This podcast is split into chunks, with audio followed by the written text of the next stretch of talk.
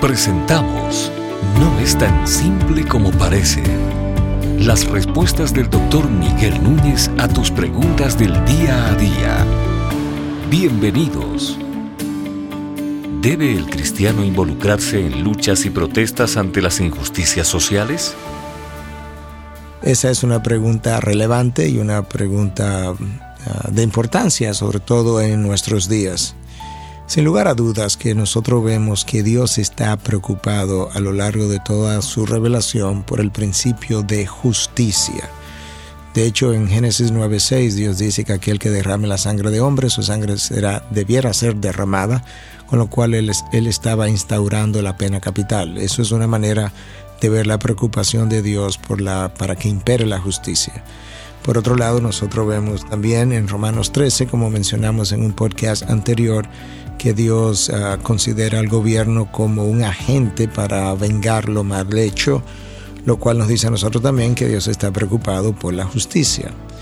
Por otro lado, nosotros vemos en el Antiguo Testamento al profeta Amós, que ha sido considerado por algunos como el, el profeta de la justicia social, que continuamente estuvo justamente denunciando las injusticias ah, ocurridas en el pueblo eh, como parte de lo que fue el llamado de Dios para ese pueblo y su arrepentimiento.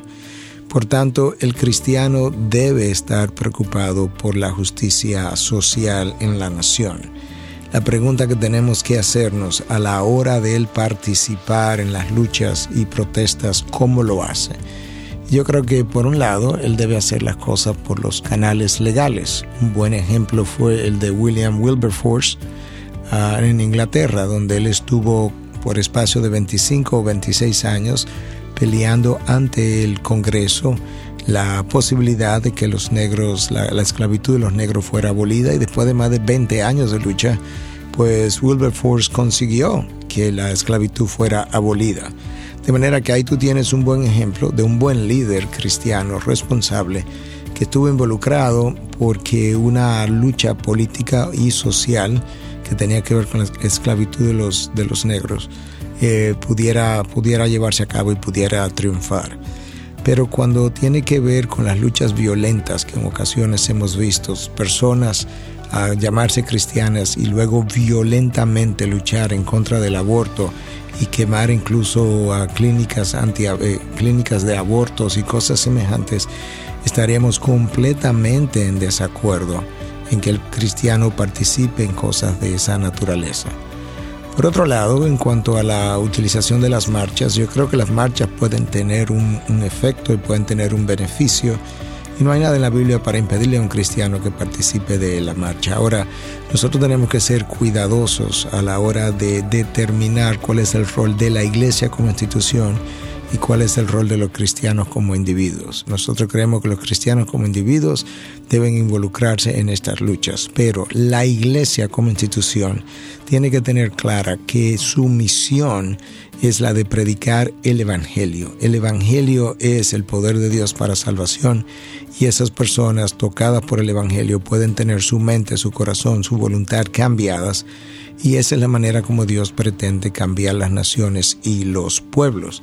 Cuando la iglesia como institución comienza a involucrarse en luchas sociales, lo que hemos visto a lo largo de la historia, que la, iglesia pierde el Evangelio, pierde la esencia del Evangelio, abraza esas luchas sociales como su causa y por tanto se olvida que la proclamación del Evangelio y el reino de Dios es la causa de la iglesia.